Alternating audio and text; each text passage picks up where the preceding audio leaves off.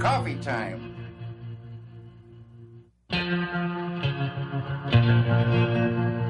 un podcast sobre Twin Peaks y la obra de David Lynch.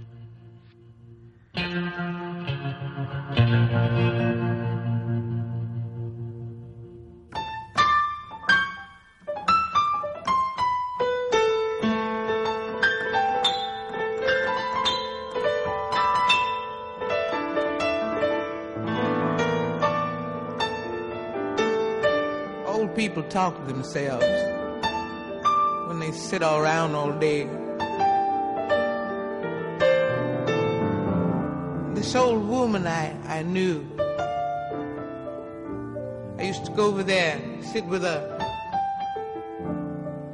And she'd be sitting around in a rocking chair talking to herself. And she used to say, Bienvenidos a una nueva emisión de Coffee Time, este espacio dedicado a Twin Peaks y la obra de David Lynch.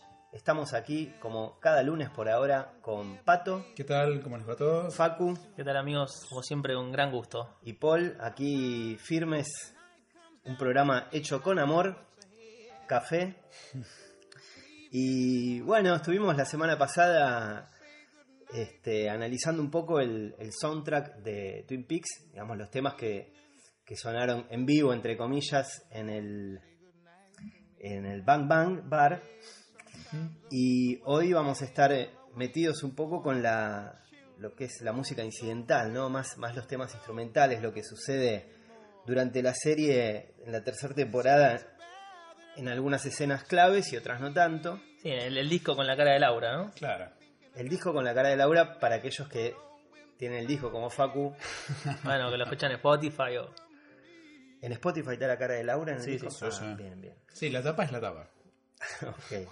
Bueno, y mm, bueno, acá no- nos, nos copa mucho este tema porque somos, los tres somos músicos. Pato es director de orquesta. Sí. Facu es. Músico. Vos tocas el piano. Sí, sí, Y el bajo. sí, sí. Y la guitarra. Sí, Sos sí. multiinstrumentista. Bueno, es muy fuerte la palabra, pero sí. Y ahí estuviste tocando ahí con una banda homenaje a Twin Peaks. Así es, estuvimos en, en agosto tocando ahí en el San Martín y seguramente pronto va a salir algo más. Así que también vamos, premisa de Coffee Time, ¿no? Sí, tenemos que hacer un- una cobertura. Le, le daremos la premisa. Y bueno, yo soy también músico, me dedico a la, más que nada a la percusión hace muchos años, he hecho varias cosas, así que bueno, nos interesa particularmente este, este, estas escuchas y estos análisis. Eh, aquellos que nos quieran compartir eh, lo que sea pueden hacerlo a coffeetimepodcast.gmail.com y lo que estamos escuchando desde que empezó este episodio 6 de Coffee Time es Nina Simone. ¿Por qué estamos escuchando Nina Simone? Este tema de Nina Simone. Es una excelente pregunta.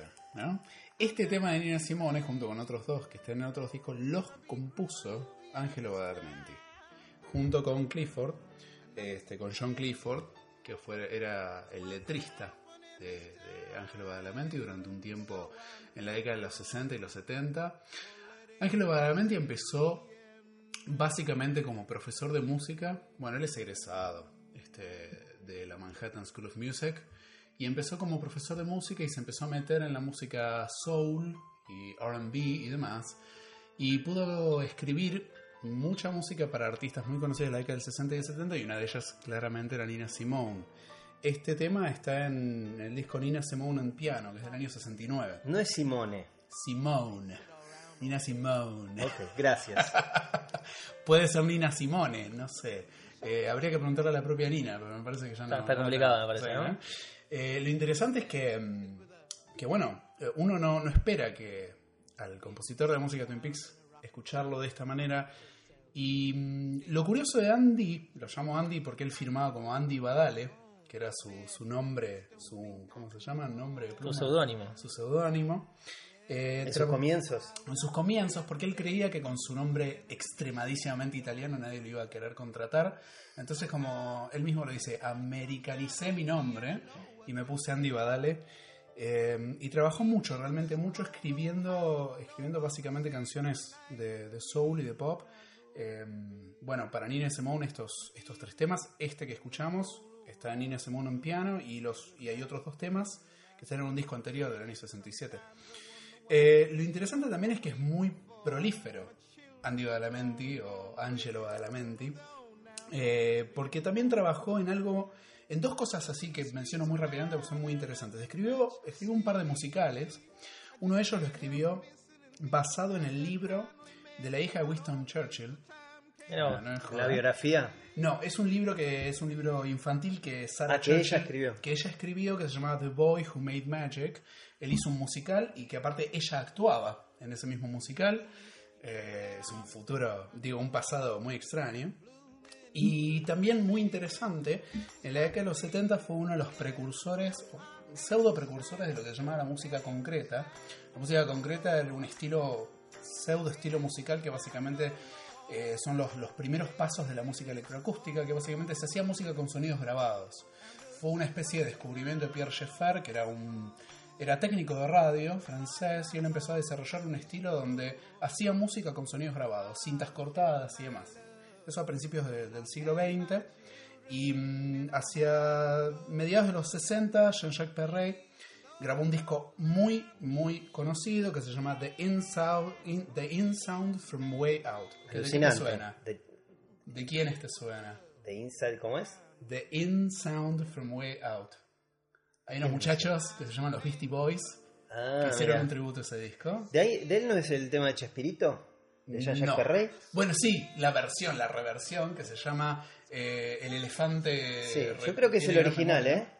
No, ¿No? el tema de Chespirito original es de Beethoven. Es una marcha Ah, turca de Beethoven. Hecha por Perret. Exactamente. Ok.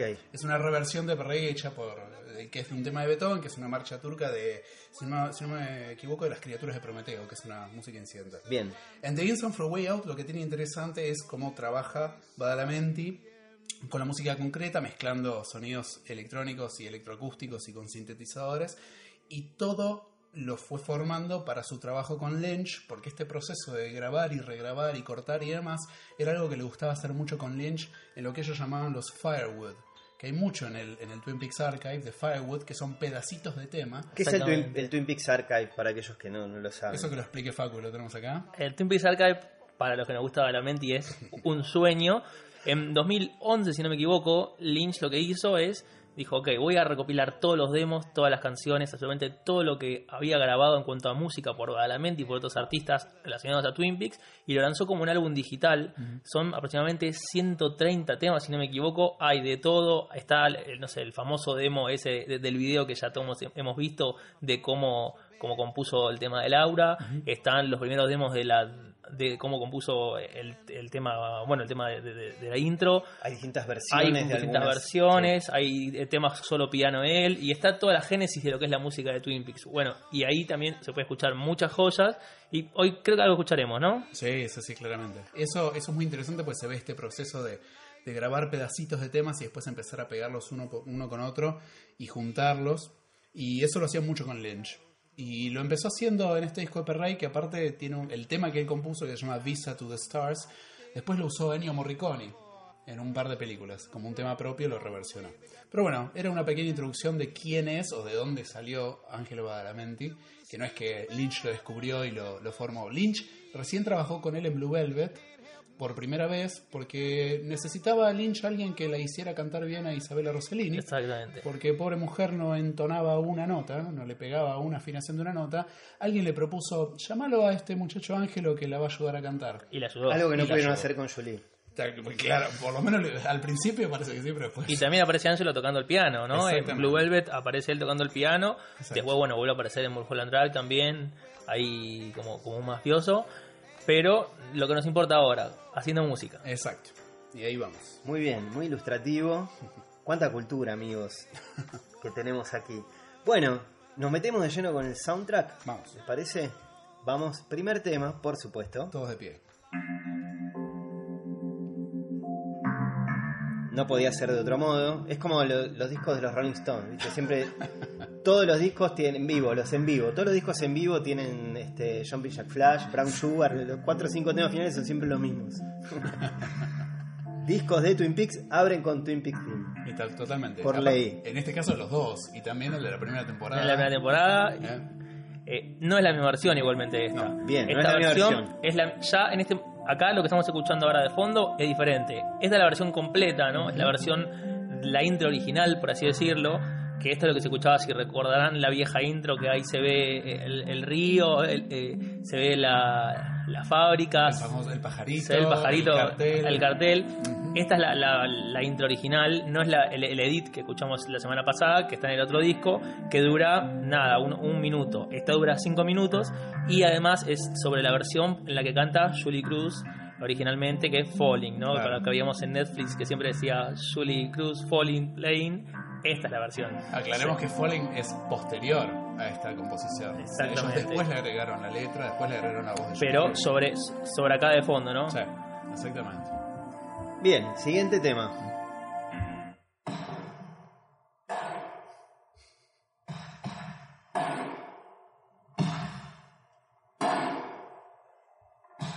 Y se pudre todo.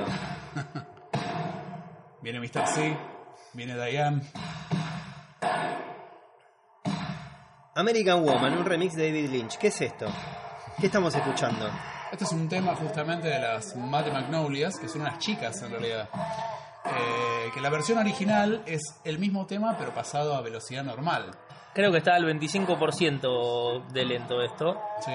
Y aparte, y la voz que escuchábamos, que está deformada por la lentitud, en realidad son dos chicas cantando. Es bastante particular el tema si lo escuchan después. Es, esto se llama American Woman de Madrid Magnolias y nada que ver a esto, ¿no? No, no. Esto está bastante más oscuro y Lynch lo utilizó esta temporada más que nada para cuestiones de gente en el ámbito malvado, ¿no?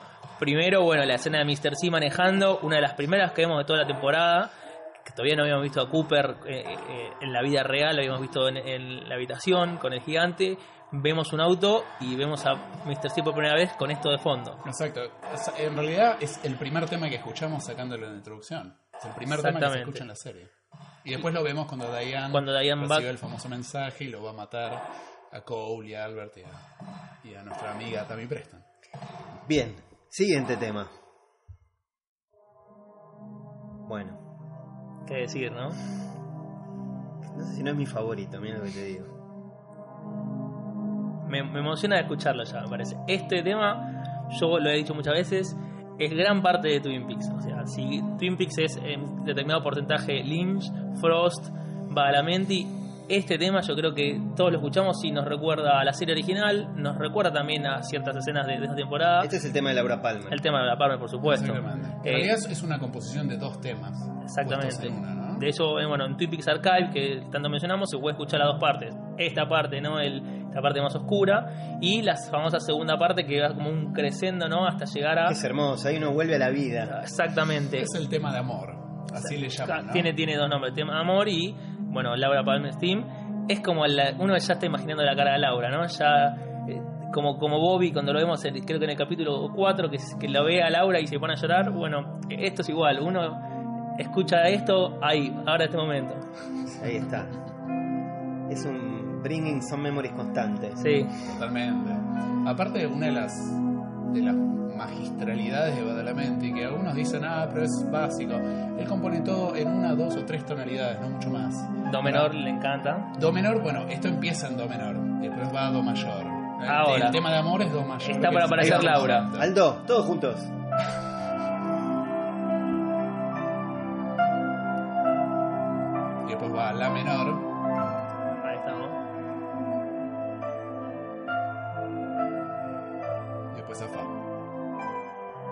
Qué Pero hermosura. Él escribe de esa manera para después poder mezclar todos los temas. Exactamente. Para superponer un tema con otro. Es, es muy difícil, la verdad, porque si uno, uno dice cómo empieza, quizás para los que no saben de música y no entienden nada de lo que estamos hablando, eh, eh, esto que está sonando ahora, que empieza en tono menor, uno siente esa sensación medio de, de, de- desasosiego, ¿no? De decir, como justamente Lynch le decía, estamos en el bosque, está todo oscuro, es preocupación, que es las, son las imágenes de Twin Peaks que uno tiene. bien. Sin embargo, eh, ese, ese momento que, que tiene ese crescendo, eh, eh, tipo estribillo, como decirle, eh, uno ve la cara de Laura, ve, ve parte de lo que es Twin Peaks.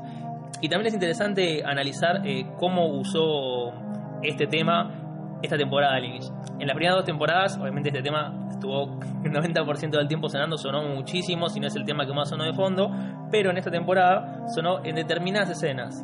Sonó cuando Bobby ve la, la imagen de ahí en el cuadrito emocionado, ese cuadrito que ya hemos tenido acá, ¿no? que ya se emocionó tanto a, a Paul. Cuando, Han- eh, cuando Hawk visita a Sarah, ¿no? En- que lo ve ahí en la casa de los Palmer, y cuando, en el capítulo 17, cuando Cooper se encuentra con Laura en Firewalk With Me, digamos, Exacto. excelentemente usado. Sí. Sí, ¿y esto, una- esto fue a parar alguna novela argentina? Porque da migré, da migré. Bueno, habíamos, si no, no sé si habíamos hablado, eh, Romay ut- reutilizó bastantes temas. Este no sé, pero sí Falling lo Sí. reutilizó, sí utilizó el tema de, de Audrey, eh, un genio, ¿no? Audrey Dance lo usó. Lo usó Un- mucho. Un genio. Un gran ladrón, un capo. Muy bien.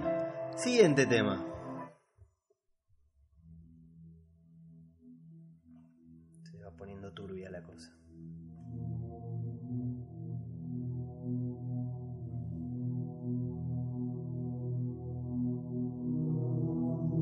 ¿Qué estamos escuchando? Obviamente a otro Badalamenti. Que es el tema del accidente. de La Exactamente. despedida. Se llama Accident Farewell Theme. Que lo Es- usan dos momentos. Tres momentos. en el- Tres momentos Este, este es el accidente, ¿no? Ahora se puede ver el camión viniendo. hacia el niño que está cruzando la calle.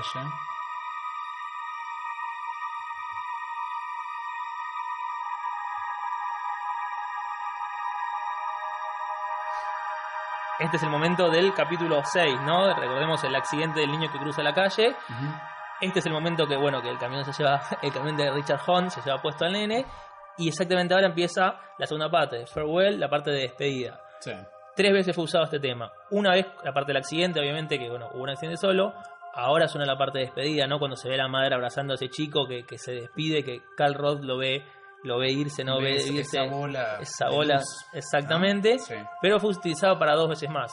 Fue utilizado en el capítulo 15 cuando la Lock Lady también se despide, que saluda a Hawk y exactamente con esto de fondo Sí. se ve el bosque, se ve que ella apaga las luces o, no, o se apagan las luces de su cabaña, muy linda escena. Y en el capítulo, si no me equivoco, 16, cuando Dougie, ya despierto, Cooper saluda a Janie E y a Sonny Jim y les Claro. dice, nos vamos a volver a ver, ellos saben que Dougie no era Dougie, suena este tema también como despedida. Bueno, Farewell es justamente Exactamente. despedida, ¿no? El, Badalamenti cuenta que, que Lynch le hizo componer este tema no solo para el tema del accidente, él ah, por Skype, se ve que se habla mucho por Skype, le, le cuenta la escena, le describe toda la escena y Badalamenti tocando con Lynch en vivo va, va sacando, como en las viejas épocas, no sentado mano a mano y también eh, Badalamenti cuenta lo mucho, lo emocionante que fue tener que componer el tema de despedida de Catherine Coulson. Tal Recordemos que la Lock Lady, Catherine Coulson, amiga de, de Lynch, bueno, de Badalamenti obviamente de años, eh, falleció cuatro días después de filmar sus escenas. Entonces, este tema es muy emocionante por eso, imagínense. Es casi una- un homenaje a, a ella, a la actriz, casi un homenaje a, a, a la vida de ella. Claro. Continuamos, avanzamos con el soundtrack y cambiamos la onda.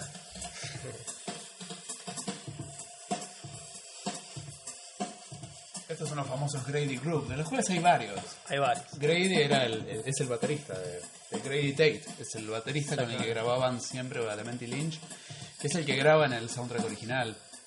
Y esto es el tipo improvisando en la batería de fondo, que aparte es el mismo que se usa después en el... El conga line. En la conga line, Exactamente. Este tema fondo. es el conga line con el que abrimos el, el capítulo pasado, ¿no? Tal cual.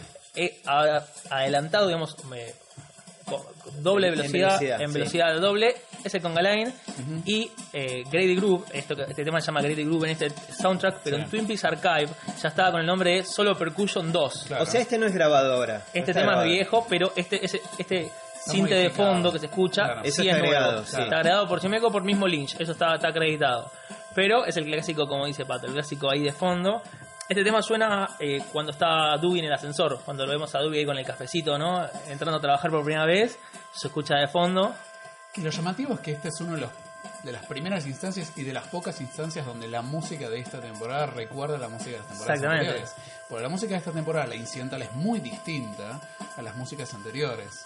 Está mucho más actualizada. Las músicas anteriores eran muy yaceras, tenían mucho de, de este tipo de, de- de bases yaceras de batería, de bajo, líneas de bajo muy, muy, muy jazz, muy, pero casi todos los temas tenían algo. Esto recuerda a aquellos temas anteriores. Y vamos con un clásico.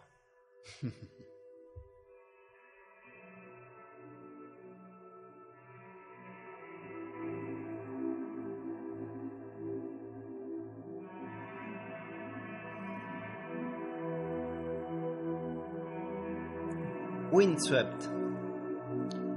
Yo creo que acá Johnny Jude estaba tratando de absorber el, el espíritu badalamentiano. Dijo, voy a tratar de componer algo badalamenti. Es algo que, si vos no sabés que es de Johnny Jude, decís, ah, mira lo badalamenti, Sí. cómo se simplificó un poco. Tiene un aire muy badalamenti. Tiene Daniel Badalamenti.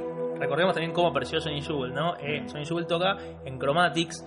Eh, Dean Hurley, el productor de, de- de sonido de Twin Peaks y eh, bueno, amigo de Lynch, le recomendó a Chromatics a Lynch. A Lynch le encantó. Sonny Jewel hizo música de, de Lost Survivor, si me equivoco. eh, y le dijo, che, ¿por qué no te tocas haces unas canciones para Twin Peaks? le dio cierta info a Jewel y dijo, bueno, a ver qué, qué haces, le dijo Lynch. Eh, bueno, Sonny Jewel compuso el disco que salió, que se llama Windswept, ¿no? que lo compuso especialmente para Twin Peaks, con varias canciones que sonaron, y el, dis- el tema principal es este, Windswept, que el nombre del, del tema es la calle donde vivía Sonny Jewel, se llamaba Windswept. Para mí ya es un clásico. Uno puede ver a, a, Dewey abrazando la estatua eh, con este tema de fondo, ¿no? Este tema se usa mucho en las líneas argumentales de Daggy. Todo lo que es Johnny Jude se usa mucho en la El línea Daggy melancólico. Daggy. Claro.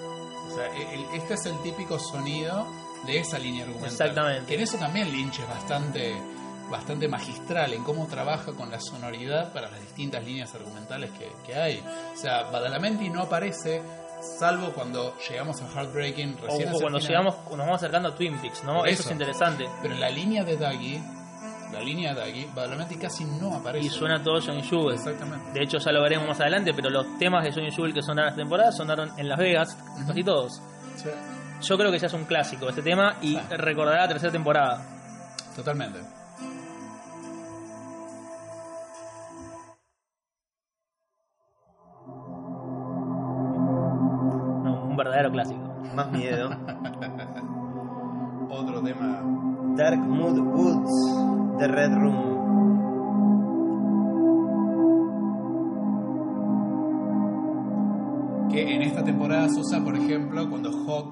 Caminando por el bosque con la, con la linterna. está Exactamente. Eso suena en, la- en el, primer capítulo, en el primer y segundo capítulo, Sí. cuando eh, Hawk está ahí en el bosque. Este tema hay que también hacer un poco de memoria de dónde sale. Este tema suena por primera vez en el capítulo 29, en el último capítulo de la, de la segunda temporada, y eh, es Dark Moon Cooks barra Red Room. Son dos temas. Claro. ¿Qué, qué- qué representa el tema? Representa Glastonbury Grove. Este tema primero, ¿no? Esta cosa que suena ahí de fondo, estos sintes, es como la parte del bosque que representa. Y recordemos que en Glastonbury Grove, donde están esos árboles, ¿no? Que se pasa al Red Room, uno pasa ahí. Eh, esa es la idea, ¿no? Que, que- que tiene el tema de, de tener las dos partes. Y también es el tema que suena en las introducciones de la Log Lady. Recordemos que Lynch grabó varias introducciones de los capítulos con la Log Lady y eligió este tema para que suene de fondo. No es casualidad que cuando Hawk está entrando al bosque, la llama la Log Lady también. Aparte, cuán contrastante es uno con el otro. ¿no? Exactamente, ahí está por venir el otro tema, que es Red Room, que es el clásico tema de, de Mike ayudando a Dewey. Claro.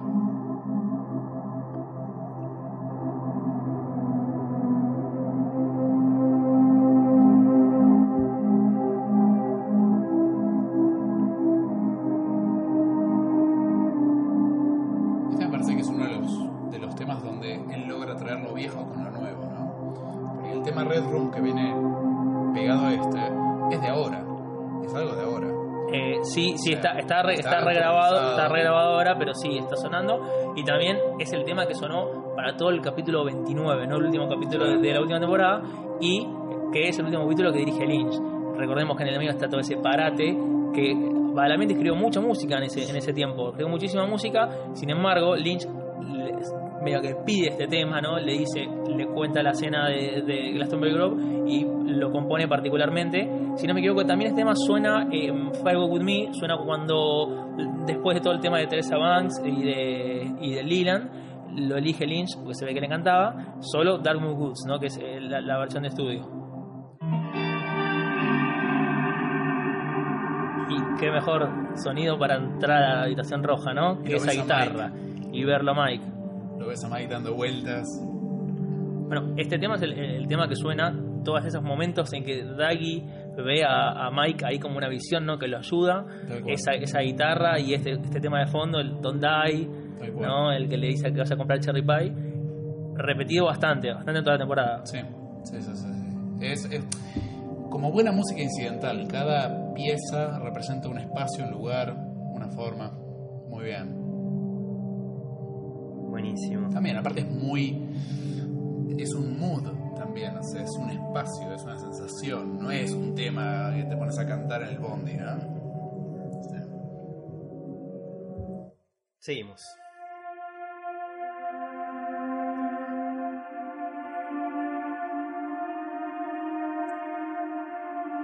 The Chair. La silla. Este es un hermoso tema, también de Badalamenti, escrito para la escena donde la esposa de Major Briggs recibe a Bobby y a Frank y a Hawk en su casa y le recuerda lo que su padre le había dicho, Exactamente. que a- alguna vez iban a llegar, iba a venir Sheriff Truman con Hawk y con Bobby y que le iban a preguntar sobre él y sobre Cooper y les dice que Major Briggs les había dejado algo y van a la silla, a la chair y activa un dispositivo extraño Compartimento secreto. y saca un tubito de metal y dentro de ese tubito de metal No había faso. no, no, no, no. Bueno, no sé. Quizás, viste, cuando Bobby lo logra abrir y esconde el paso y da el papelito. Pero hay una información muy importante para la trama de la, de la serie, de esta temporada. Pero también es un tema muy emotivo porque se recuerda eh, en aquella a- aquel discurso de Major Briggs de, de la primera temporada donde habla de- del tipo de hombre que Bobby se va a convertir. Y hay algo muy particular, ¿no? Que habla de los detalles de, de Badalamenti. Eh, ese tema que suena, que, que suena en aquella, la- el- si no me equivoco es el, uno- el episodio 8, el, el primero de la, el primero el segundo de la segunda temporada, eh, cuando Briggs cuenta su visión original, ¿no? Que de 25 años esto se retoma. Eh, en ese capítulo suena Audrey's Prayer, que es un tema también de Badalamenti que luego renombró para cuando está Audrey secuestrada eh, y pide por favor por, por Cooper, por favor, a- a Special Agent, Special Agent. Sí. Ese tema es Audrey's Prayer. Y es el tema que suena justamente bueno cuando eh, Briggs tiene su visión, que es muy parecido a este tema, ¿no? Eh, esta parte especialmente, eh, muy, si, lo van a escuchar, búsquenlo, va a la mente Audrey's Prayer, es muy parecido a este tema y se nota que tiene muy presente esas cosas. También es emocionante cómo retoma la escena 25 años perfectamente. Se nota que realmente lo tenía preparado y se nota que era algo que iba a reutilizar. eh, y la elección de este tema me encanta. Suena muy Mulholland Drive también, ¿no? Esta, esta cosa muy el tema principal. Sí, sí, exactamente. Sí, claramente. Yo creo que Badalamenti es uno de los pocos, quizás el único que tenía toda la información de la temporada. Yo creo que sí. Tenía varias cosas. No, no entiendo perfectamente por qué. Pero claro, o sea, la, la música incidental de, un- de una película es crucial. O sea, no es solo música de fondo para ver qué pasa. O sea, es crucial. Acompaña las sensaciones, acompaña las imágenes, o sea, genera reacción en el público, genera vínculo y recordatorio. Este, no es simple música para tener de fondo y en opacar los silencios de la acción, ¿no? Avanzamos. Otro gran tema reutilizado, ¿no?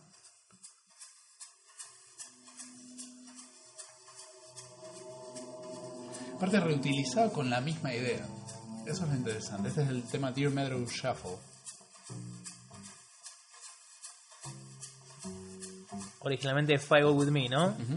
Es un tema de Farewell With Me que se usa sobre todo en las escenas cuando Chester Desmond con el agente Stanley, que es Kiefer Sutherland, van a Deer Meadow a investigar la muerte de Teresa Banks Y cuando se encuentra con los agentes de policía de Irmedo y tiene los problemas que tiene, que ya Lil le había avisado con sus gestos, vestida de rojo y la Blue Rose colgada del, del vestido, ¿no? Eh, no por nada vinculás este tema con los problemas con la ley, que es uno de los gestos que le hace Lil, porque justamente en esta temporada aparece cuando está este Bushnell hablando con los tres Fusco. Este, no, los Fusco no. No, sí, los- Sí, con, los Sí, con ¿no? los Fusco, con los Fusco. Son los Fusco, los tres policías en Las Vegas y está Daggy con Janie E esperando afuera. Y medio que lo están boludeando a Bush, le dicen, sí, no, sí", el tipo medio está enojado por lo que le dicen y suena de fondo el Dear Meadow Shop. Y cuando suena también otro momento con la policía, cuando los Mitchum Brothers están eh, ahí viendo por la por la cámara de seguridad lo que hace Candy, que Candy tiene que llamar a, a- ahí que, se, que se, se ve hablando en el casino, que se ve que está hablando y eso se pone nervioso. Anthony Sinclair. Anthony Sinclair, perdón. Y suena este tema de fondo con otro de Badalamenti, ¿no? Ahí más, más oscuro. Medio mezclado. Medio mezclado entre Sí. los dos, que se, que se ve que se entremezclan. Eh, siempre, ¿no? Con cuestiones con la ley, siempre con cuestiones polémicas. Bueno, esa mezcla se ve al final. Si escuchan hasta el final este tema, está la mezcla de los dos temas. O sea, acá en realidad para esta banda de sonido lo que se hizo fue se superpuso ambos, digamos, ambos temas, así como suenan en la serie, y, y se incluyeron en la banda de sonido. Pero la, la verdad que a mí me encantó. Yo cuando escuché este tema dije, o sea, me, trajo muchos recuerdos. Para mí, Far Away With Me es una gran película y es hermoso escuchar esto. Aparte, en las Missing Pieces, cuando Chester Desmond se boxea con Claro, el- suena este tema de fondo. Cuando Esa es una escena descartada. ¿no es cierto? Es una de las escenas Sí. descartadas que en, que en el fan edit está puesta dentro de la película. Hay- es una escena muy graciosa que no tiene ningún sentido ni ninguna ningún aporte a la trama. Que Chester Desmond se boxea con Sheriff Cable, que es el sheriff de Deer Meadow, y suena este tema de fondo. Y suena también, a mí me hace acordar mucho cuando están en el auto, ¿no? Y le pregunta a Chester Demon qué es Blue Rose, qué Eh. es esto, y nadie le quiere responder, pobre Chester. No, Chester, Chester no le quiere responder. a Chester no le quiere responder a Stanley, perdón. Sí. Bueno, y ahora llegamos a uno de los momentos polémicos.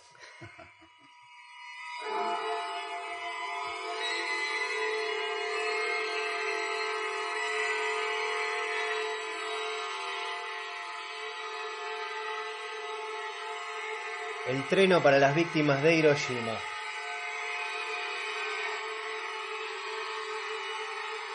¿Quién es Vito el Rowicki? Pato. Peter Rowicki no es nadie, es un director, es el director de la orquesta de Varsovia, del no sé, que así, esa es la versión que aparece en el disco. Es la versión de él. Es la, sí, es la versión de esa orquesta en particular, dirigida por ese hombre que en, en Europa del Este está lleno de directores, está lleno de orquestas.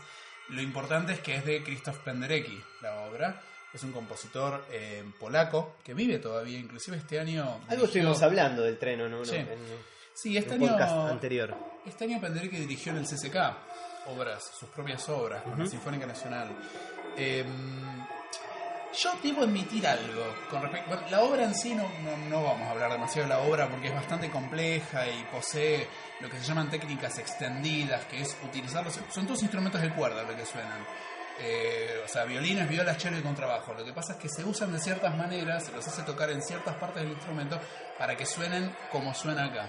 Por ejemplo, de un lado del puente, del otro lado, golpeando la caja, bueno, distintos golpes de arco, que es el palito que se mueve sobre, la, sobre las cuerdas, ¿no? O sea, la, la- la obra en sí, si uno ve la partitura, yo como director de orquesta, uno ve la partitura y es compleja y es una obra que requiere mucha interpretación y de conocimiento de este tipo de lenguaje, que es lo que se llama el lenguaje contemporáneo, que a toda música clásica del siglo XX le dicen contemporánea, que está mal. Eh, a mí lo que no me cerró, me pareció una decisión simplista. por parte de Recordemos, recordemos que esto suena en el capítulo 8, ese, en, en toda esa extensión delirante que, que hemos hablado maravillas acá y en todos lados. No es ahí donde suena este, este treno. O sea, suena exactamente cuando estamos viendo la bomba nuclear La explotando y todo lo que sucede ahí de fondo. ¿Por qué digo que me parece simplista? Bueno, la obra en sí no suena entera. Eh, es más, tendría que ver, me parece que no igual, me parece que esta es la versión, eh, entre comillas, normal. Lynch la edita. Lynch edita y corta las partes como esta, que es una parte bastante calma y tranquila. Exactamente, sí, eso, eso iba a decir, que eh, esto no está y ahora cuando arranca de nuevo, si no me equivoco, es cuando empiezan todas esas escenas de cosas raras, ¿no? Claro, todas la- las imágenes esas que él recuperó de sus, Sí. de sus cintas anteriores. Lo que digo, ¿por qué me pareció simplista? Porque no sé, Lynch es una persona muy imaginativa y sonoramente muy imaginativa. Y usó una obra como esto, que básicamente describe musicalmente eh, una bomba nuclear. Porque Penderecki le escribió, como, como dijo Paul, un treno para las víctimas de Hiroshima, o sea, las víctimas de la bomba nuclear de Hiroshima y Nagasaki. Y dije, ¿por qué? O sea, como que me está diciendo, che, esto es una bomba nuclear. O sea, auditivamente me está diciendo, esto es una bomba nuclear, ¿eh? Mirá que esto tiene que ver, porque mirá que... No sé, a mí me llamó un poco la atención la elección. Igualmente, obviamente, sonoramente acompaña esas imágenes alocadas y dementes, sonoramente también reproduce eso, reproduce la desesperación, el dolor. O sea, la obra tiene que molestar, tiene que, llamar la atención, tiene que ser desagradable. Y si uno la escucha en serio y se siente escucharla, es desagradable. Exactamente. Y a mí me, me gustó en particular. Me parece que causa esa impresión desagradable estéticamente con lo que muestra también Lynch, ¿no? Que son esas imágenes locas, como, como dice Paul. eh, pero me gusta que también eh, cause eso, digamos. No había otra lección, yo pienso y no había otra lección, a menos que sea música muy eh, incidental, muy ambiental, me pareció excelente. Quizás no por el lado, como digo, simplista de la elección de esto es una bomba, Yo digo que la tuvo servida en bandeja, eso es lo que eh, digo. es otra cosa, pero a mí me, me gustó esa, esa cosa de causar in- incomodidad en el público, ¿no? Que definitivamente lo hizo y bueno, recordemos las famosas críticas de la gente que no esperaba el capítulo 8, decir que estoy viendo. Claramente. Sí. Es una obra potente. O sea, no se suele hacer mucho en vivo. Eh, si alguna vez tienen la oportunidad de ir a escucharla, vayan, porque la impresión, lo que genera en vivo es otra cosa. El interpretarla es denso. Yo nunca tuve la oportunidad de dirigirla. No creo que la tengan tampoco, porque encontrar orquestas en este país que quieran hacer obra de Penderecki, salvo que venga Penderecki a dirigirlos, no hacen. Pero es toda una experiencia, la verdad que es muy llamativo. Seguimos con el capítulo 8, ¿no? Sí,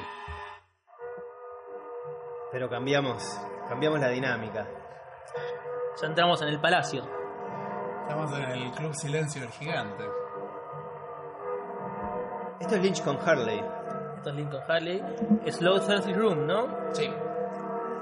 Y esto es cuando finalmente sí suena la música del gramófono del gigante, ¿no? Exactamente, la música no Y hay muchas cosas que decir de esta obra, bastantes cosas que decir. Primero, que este tema ya había sido editado, este tema ya había salido en un disco de Lynch de 2007, de The Air is on Fire, de Lynch y Harley. Este pedacito ya había sido incluido, ya había sido grabado en 2007 por, por los dos y fue reutilizado. Y también hay que decir que cómo fue grabado es muy particular. Este tema fue eh, es tocado con algo que se llama un Optigan. Un Optigan es es medio complicado de explicar, voy a intentar explicarlo de la manera más didáctica posible. Es un teclado ancestral, un, se puede decir un teclado muy viejo, que se le metía un, como un vinilo, un disco adentro, y uno iba tocando las teclitas y iba cambiando el pitch de lo que sonaba de fondo y sonaba en loop. ¿no? Entonces esto queda totalmente sonando todo el tiempo y uno si toca una nota en el teclado suena de una manera y si le toca una nota, otra nota en el teclado suena más rápido. Es una lupera de la prehistoria. Una lupera de la prehistoria, exactamente. Bueno, eso es un Optigan. Eh, uno de los sonidos por defecto del Optigan es esto, es este ruido del esto se escucha, bueno, así ad eternum. Es el antecesor del melotron. Exactamente, un antecesor. un melotron es el antecesor. El melotron funcionaba con cintas en vez de Esto era con un, un vinilo que ponían adentro. Mm. De hecho, si buscan en YouTube, si buscan Optigan Demo, eh, Big One, si no me equivoco, aparece este cachito, este cachito que de, de Lynch aparece repetido también ad eternum porque es lo único que había, pero muy interesante la, utilización y la reutilización de Lynch de esto. Aparte lo, llamativo para nosotros es que esta es la música que el gigante en el primer capítulo dice, ya no hay más música. Justamente en el capítulo 8 escuchamos esa música que el gigante le dice a, a Cooper que ya no hay sonido. ¿no? Exactamente. Este, al principio de la temporada está en silencio toda esa escena y acá, que supuestamente estamos en el pasado, o eso entendemos del capítulo 8, escuchamos esa famosa música que el gigante reconoce que no está más y que se fue reemplazada por otro sonido cuando dice It's in our house now. Que o se sea, escucha, bueno, eh, como, como el gramófono sonando mal, ¿no? Exactamente, o sea, en realidad el sonido de fondo de este tema es la aguja del gramófono sobre el disco que no era de vinilo, era de pasta en época. Los gramófonos leían pasta. Y aparte las agujas eran gruesas. O sea, sigue habiendo gramófonos, siguen Sí, sí. sonando. Eh, así que es muy interesante en la historia, en el, que- en el momento en el que aparece. Bueno, ya que estamos, seguimos con el capítulo 8. Sí, no es eh, el gigante, no es el bombero, es The Fireman. Perdón, es The Fireman. Para mí siempre fue el gigante y siempre va a ser el gigante. El gigante. Perdón. Esto que estamos escuchando es de Fireman. Claro. Que es cuando él flota. Cuando él flota y Empieza a vomitar ese, ese Empieza a proyectar, dorado, sí. y sale de unas cosas doradas de las cuales sale la bola Laura que agarra a la señorita Dio y manda a el mundo, digamos, de alguna manera. ¿no? este tema, esta parte especialmente me hace muy, muy Juego and Drive. Muy, me recuerda muchísimo. Y estas, estos climas, sí, ya pasó antes con, con algunas cosas que escuché. Claro. Además, perdón, no es casualidad que el gente está flotando en el Club Silencio. Bueno, sí, ¿No? puede ser también para eso. Seguimos con la lista y. Bueno, esto. Estuvimos escuchando algo ya. Estuvimos escuchando ya la versión original.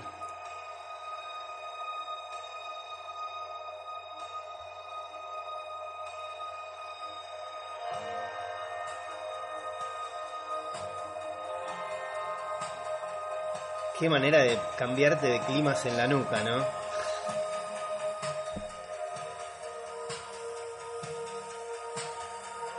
¿Qué escuchamos, Facu? Esto es Saturday de Chromatics. Habíamos escuchado el capítulo pasado del podcast, para los que lo escucharon. Terminamos con Saturday también, pero de Desire. El tema es el mismo, los integrantes son casi los mismos. Desire es Chromatics con otra cantante llamada Megan Lewis, que bueno, es un cambio de la formación de Chromatics. Eh, querían grabar Saturday originalmente, bueno, la, la versión original que escuchamos el capítulo pasado, pero bueno, la cantante no podía estar, entonces le eligieron grabar instrumental. A Lynch le gustó mucho el tema y suena ahí instrumental cerrando la, el capítulo 12. Muy lindo tema. Originalmente, bueno, ya, lo dije, me encanta el tema original. Tiene una onda muy, eh, muy Chromatics, muy Twin Peaks. eh, la letra es muy lindo tema. Y la versión instrumental también. Sí. Yo creo que me gusta más este que Shadow. Ajá. No. A mí no. Ah, a mí no, es, es comprensible. No, es como, no, no te gusta más. No, no es así. Vamos. Dale, vamos. Me gusta que este se llame La gallina sin cabeza. La gallina sin cabeza. ¿No? Headless Chicken. Sí, Headless Chicken. ¿Qué Top es de Gang. Top Gang, ¿sabés quiénes son? ¿Quiénes son? Ángelo Badalamenti y David Lynch. Mira vos. Exactamente. Es una especie de nombre secreto que tenían para sacar este tipo de cosas que existe desde la serie anterior. De Firewalk With Me, si no me equivoco. Sí, en realidad, claro, pues vos pensás que aparte la, la gran parte de la música de Firewalk With Me se hizo con la música de Twin Peaks de las dos primeras series y ellos tenían este dúo medio alternativo donde básicamente gran parte de, las, de los pedacitos de esos Firewood que grababan juntos y que grababan con la banda que grabó este, todo el soundtrack de, de todo Twin Peaks de las primeras dos Y temporadas grabó también el disco de Julie Cruz. que grabó los dos discos de Julie Los Cruz, de la misma banda. Eh, básicamente, Badalamenti y Lynch lo que hicieron fue sentarse en un estudio y decir, che, mete este pedacito acá, este acá, esto acá. Juntaron varios firewood, o sea, firewood es madera, es madera. Ellos, el- el nombre es madera para la chimenea. O sea, Lynch trata así esos pequeños bits, esos pequeños trocitos sonoros y con Thought Gang, que es ese, ese seudónimo que se pusieron como dúo, armaban temas a partir de los Firewood y este es uno de ellos que existe desde hace 25 años o más. Está el, el tema de Firewalk With Me, eh, A Real Indication, que se escucha también como un cierto rapeo de fondo de Badalamenti. El de Black Dog Runs at Night también, de One Firewalk With Me, que es cuando salta el, el, el niño Charles von Tremont. que Se escucha de, Fire, eh, de, de Black Dog Runs at Night y el, el nene salta. Eso es Soft sea, Y este tema también suena con los Mitchum Brothers. Cuando los Mitchum Brothers están muy enojados con Daggy eh, antes de reconciliarse, se escucha este tema de fondo. lo llamativo es que muchas de las bases que, que hizo Lynch con Badalamenti las usó él después en sus dos discos solistas. Gran parte de sus discos, de sus dos discos solistas, eh, son con bases de Thought Gang, casi todos los temas. Y después él sobre eso, pseudo cantando, recitando algunos poemas medio esotéricos que le gustaban a Lynch. Bueno, y vamos con una polémica, ¿no? Con la polémica, el misterio de la temporada. Ahí va. Misterio para nosotros, porque creo que la gente ni se dio cuenta. Concurso, te ganás Una, mención. una merienda Vamos- con vamos Lynch y Badalamenti si adivinás dónde transcurre este tema. ¿Cuándo? Esto es Night de Badalamenti. Decime, aunque sea, aunque hayas escuchado dos segundos y medio de este tema, me tenés que decir en qué capítulo y en qué minuto segundo está. Bueno, lo que estamos hablando es que este tema está en el soundtrack, es muy lindo, dura varios minutos, pero en la serie no aparece. Señores, ya hemos No, no, buscado. no lo encontramos. hay, no lo encontramos. la Igual encontramos. no somos solo nosotros tres. No somos solo- hay un una escuadrón comunidad inter, hay una comunidad, un escuadrón internacional que estamos buscando eh, en Twitter. Estamos haciendo una campaña para encontrarlo. Ya estamos llegando a un nivel de análisis muy alto. Por ahí leí en, al- en algún lugar eh, alguien que sugería que quizá, como tantas otras de estas obras, está picheada, digamos, cambiada de velocidad, pero bueno, no está en el disco cambiada de velocidad, que es lo que, tra- lo que sucede con las otras. Yo ¿no? lo encontré. Yo sé que cuando venga Lynch a la Argentina, en algún momento, mi única pregunta va a ser: ¿dónde mierda pusiste Night? No te va a responder. ¿No? Sí, obvio. Eh, o sea, no le quiero preguntar qué significa el final, no le No. quiero preguntar Annie, cuarta no le temporada. no le quiero preguntar nada. No me importa quién es Judy, no me interesa. ¿Dónde mierda pusiste Night? Además es un muy lindo tema, pero no sabemos dónde suena. Vamos a decir las teorías que hay. Muchos agarraron incluso el conga line, ese conga line que ya escuchamos la, la vez pasada, el capítulo pasado, y en el medio hay como un cinte y algunos te dicen está ahí, otros dicen que suena de fondo, muy de fondo en determinado capítulo. Eh, la verdad que no aparece y como pueden escuchar es muy lindo, digamos, es, es muy expresivo musicalmente, muy mente y se puede usar en cualquier lado. Sin embargo, muchachos, no sabemos dónde está. Me cago en Badalamenti. Y yo lo, lo había comentado, a mí me recordó muchísimo a Dark Spanish Symphony, que es un tema viejo de Badalamenti, que de Willard Hart. eh, me, me sonó mucho, de, de hecho lo, lo- lo hablamos con Pato y es muy parecido. eh, Muy parecido. sin embargo, nada más que eso, no sabemos, no podemos decir nada más. Es el tema, no sé si es con el que cierra, pero es- está ahí. Sí. Este, es, es cierto que es muy parecido, los dos temas son propios de Badalamenti, pero el de Wild at Heart es, es distinto. Tiene unos giros, pero es distinto, no es el mismo. Muy bien. Bueno, nos ponemos de pie.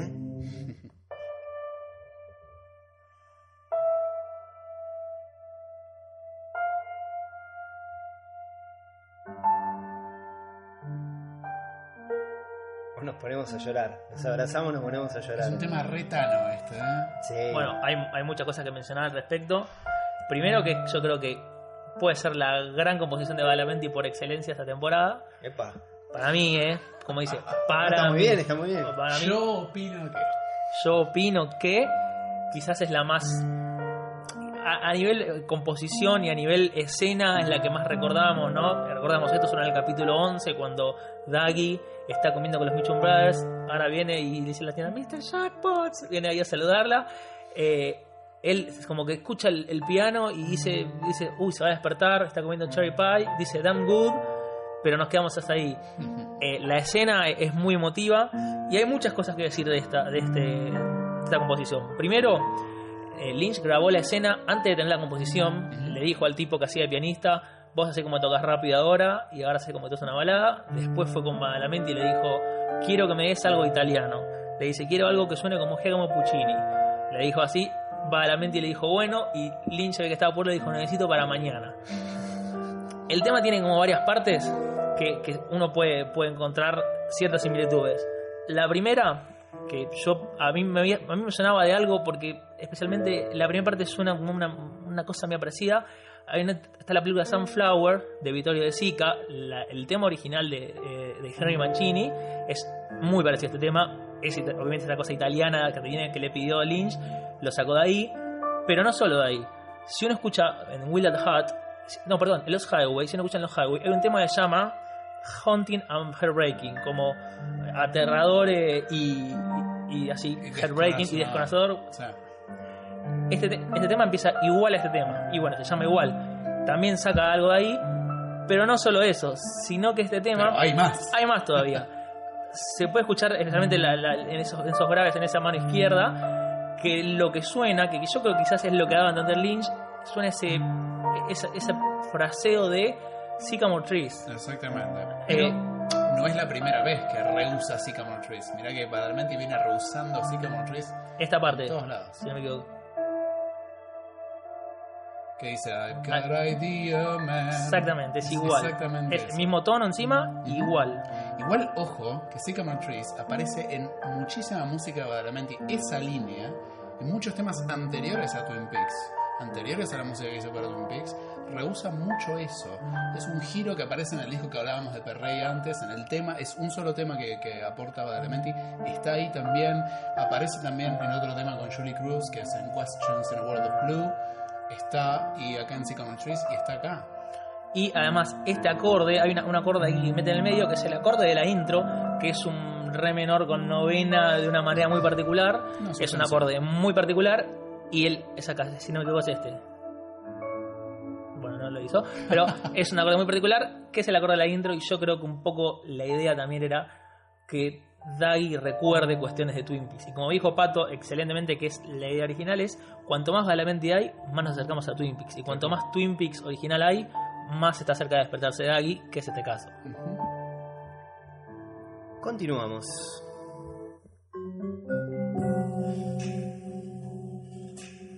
Clásico de todos los tiempos. Ya de por sí remezclado. Totalmente remezclado. O sea, cómo suena este tema en este disco es totalmente distinto al Sand A la versión que está originalmente en la banda de sonido de la primera temporada. Está a la misma velocidad. Sí.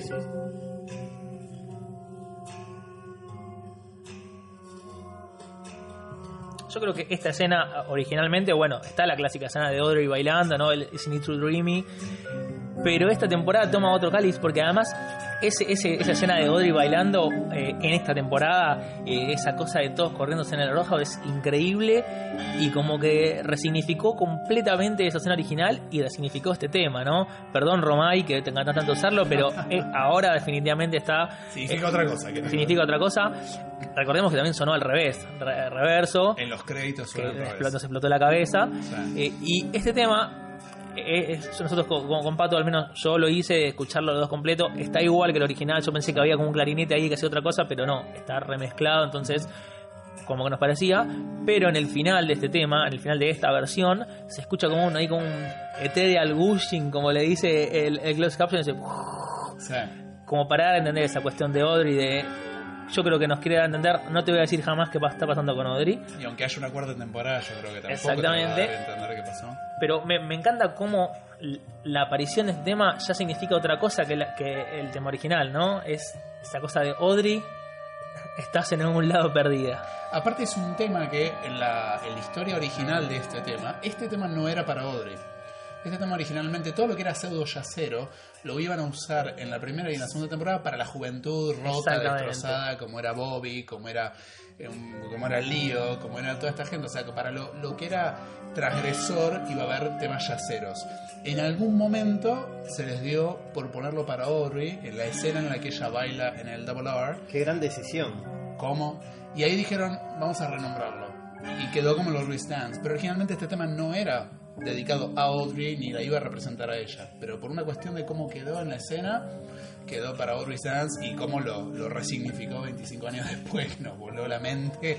Que aparte dijimos, queremos más, queremos más, queremos más. El tipo nos mostró dos Audreys un ratito y de repente nos mandó esto y dijimos, ah, qué bueno, sucede esto y nos voló la mente. Y dijimos, total. Che, Sherilyn Fenn está pidiendo en Twitter explicaciones. Yo la vi hace poco, la lamento, Sherilyn. Anda a pedírselas a David. Tenés, perdón, tenés el WhatsApp de David. Mandale un WhatsApp y pedirle explicaciones a él. Nosotros no te podemos explicar nada. Y hablando de Lynched, Se nos acabó el soundtrack, amigos. este creo que es el tema, el himno a, a, a Lynched, como decimos, al verbo Lynched, al verbo de qué pasó.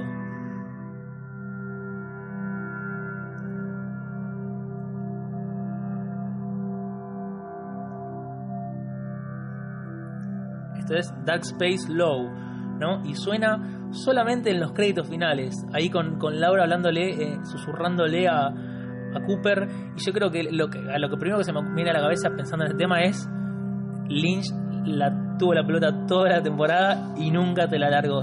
Me pasó, me gambeteó. Es así, porque uno venía bien hasta el final del capítulo 17, ¿no? Como ya hablamos, viene esa parte de Carrie Pace, viene Richard, viene Linda, termina como quería Lynch y suena esto de fondo. Yo creo que es eh, eh, el, el himno a la desesperanza de no sé qué está pasando. Bueno, te desespera un poco. Pero me- Eh, acá te gambeteaba, era, era Diego en el gol contra Sí, Acá sí. están todas las sensaciones juntas mezcladas están todas en las este momento. Sí, sí. Esto es lo último que escuchamos de Twin Peaks y quizás es Claro. lo último que vayamos a escuchar de Twin Peaks. Y yo acá te juro que cada vez que lo escucho tengo la imagen de Laura susurrándole a, Cooper y, es- Lynch diciéndonos en el fondo, hasta acá llegamos. Lynch se te cae la risa desde Los Ángeles, escuchar la risa acá en Buenos Aires con este tema de fondo.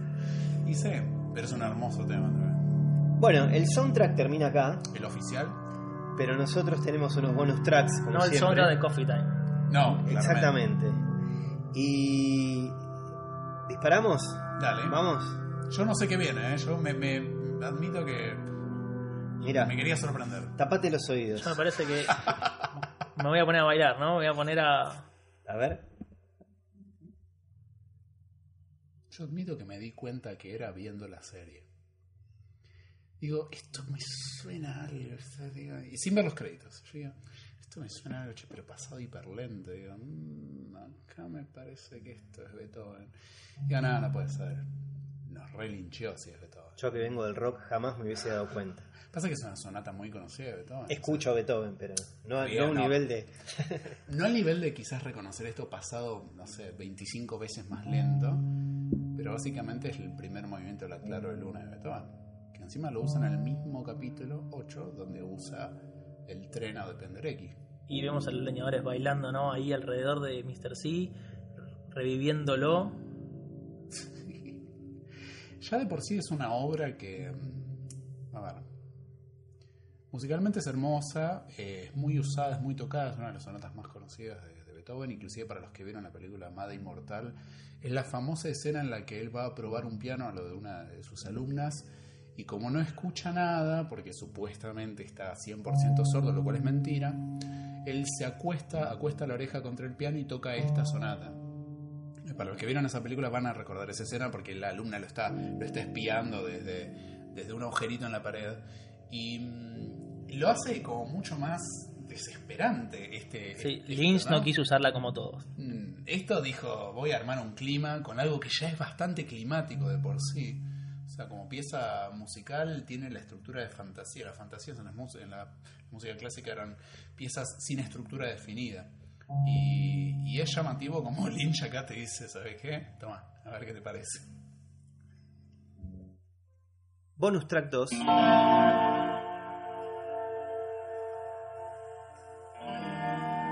Me encanta este tema.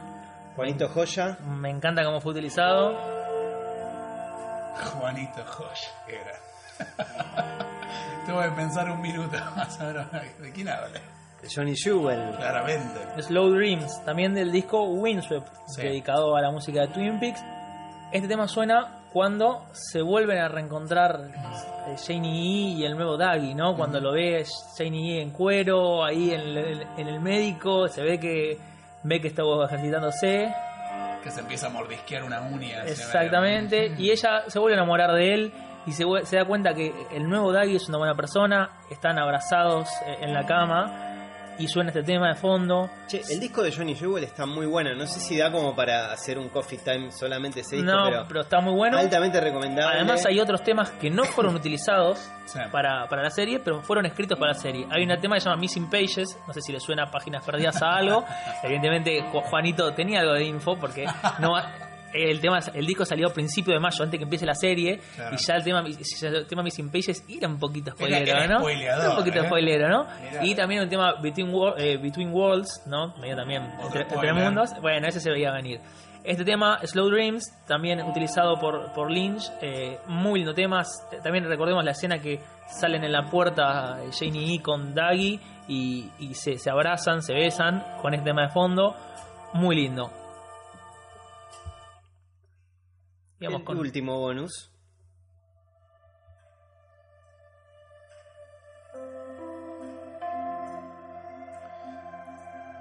También de Johnny Jewel, de Flame. ¿Dónde estamos? Estamos en Las Vegas. Se ve, ojalá, ¿no? Eh, se ve de fondo,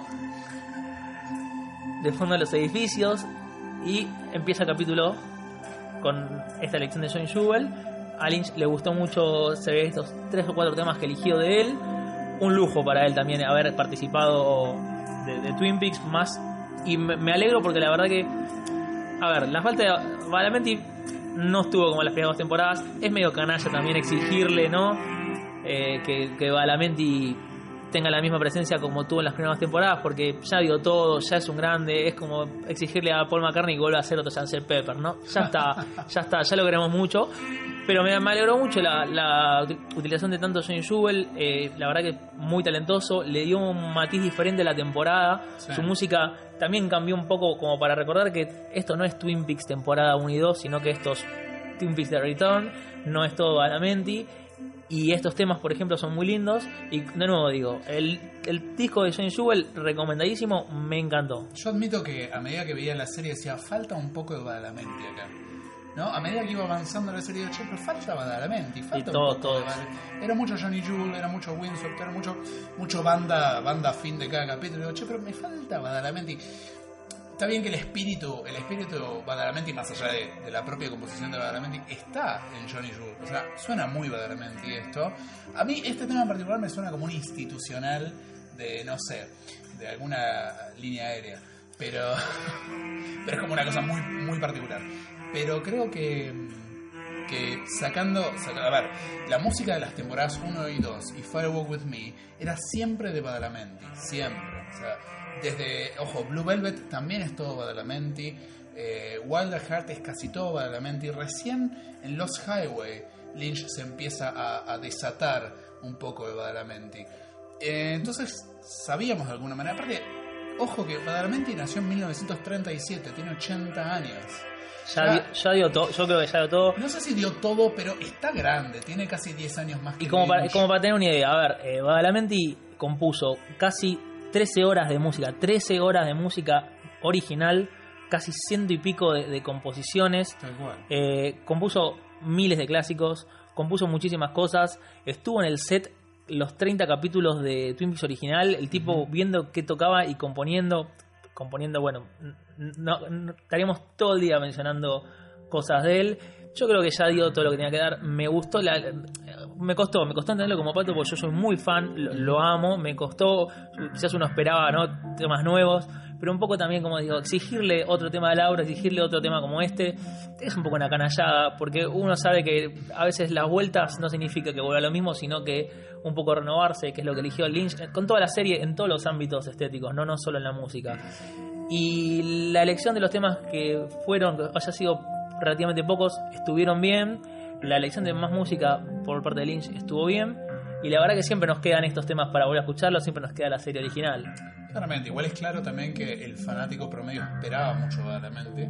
Nos, nos auto Bueno, esperaba más, esperaba más Audrey, esperaba más Cooper, esperaba más... Esperábamos mucha otra mucha cosa, pero lo llamativo es que a vos, a vos que te llegaron los vinilos, ¿qué decía la etiqueta fuera de este disco? Sí. Contiene seis u ocho nuevas composiciones de Angelo Badalamenti. Era como, che, acá adentro hay música nueva de Badalamenti. El marketing no descansa. No, y aparte el marketing era claro, que entendió que buscábamos más Badalamenti, que igual, como vos decís, Facu, o sea, no, no queremos que, re- que renueve los ciento y pico, 200 temas del, del Archives. O sea, acá dedicó nueva música, aparte con un bagaje de 25 años encima de él como artista, ¿no? No es que resucitó lo viejo que tenía, o sea, desde su propio sonido, que es un sonido muy peculiar y muy particular de Badalamenti, logró una nueva imagen a su propia música dentro de la serie me parece muy loable eso, aún con, con 80 años, aún habiendo trabajado mucho con Lynch, aún habiendo hecho mucha música de película en otras cosas, trabajó mucho Badalamenti eh, por otros lados, pero me parece muy, muy loable lo que dice, bueno, acá está. Sí, aparte hay que saber valorar, si bien esperábamos cosas que, que no estuvieron en ningún momento, también recibimos un montón de cosas que nunca esperábamos. Exactamente. Sí, Es- ¿no? Creo que la, la mejor frase eh, eh, es esa. La diferencia también entre alguien que entretiene y alguien que hace arte es justamente quién lleva la posta en, en ese en esa relación artística entre el, el espectador y, y el, director. Y Lynch realmente hizo lo que quiso porque en ese caso él es el artista y no está para entretenerlo, sino para expresarse. Como creo que una frase de Orson Welles que dice: Toda obra es buena en la medida que exprese al artista. Y me parece que ese es el caso. No podemos esperar, no podemos exigir que nos dé lo que esperamos siempre. Y este es el caso, y realmente, tanto con la música como la serie, estamos muy contentos. Bueno, y hasta aquí llegamos en este Coffee Time de hoy. Nos volveremos a encontrar, suponemos, la semana que viene. Todavía está en discusión el tema a seguir. ¿Y qué nos vamos a ir escuchando, Facu? Y bueno, ya que estuvimos tanto hablando de, de Angelo, de nuestro queridísimo Angelo, vamos a escuchar un tema que sonó en un cassette, ¿sí? Eh, Angelo lo grabó en febrero del 89, ¿sí? Lynch lo contacta y le dice, che, voy a hacer una serie llamada Northwest Passage, que después ya pasó a llamarse Twin Peaks, y le dijo, haceme unos temitas. Así básicamente, eh, Angelo compone varios temas, compone, bueno, este Falling, compone el tema de Laura, y se le ocurre un tema para Julie Cruz, que ya había trabajado con ellos, que se llama Questions in a World of Blue. Él compone tanto la música como la letra, y dice, bueno, lo voy a cantar yo. Lo canta Badalamenti. El tema quedó afuera de la serie, fue utilizado en Firewalk With Me, en la película, tres años después. Así que nos vamos con esto, cantado por el mismísimo Angelo Badalamenti, Questions in a World of Blue, del febrero del 89, y nos despedimos.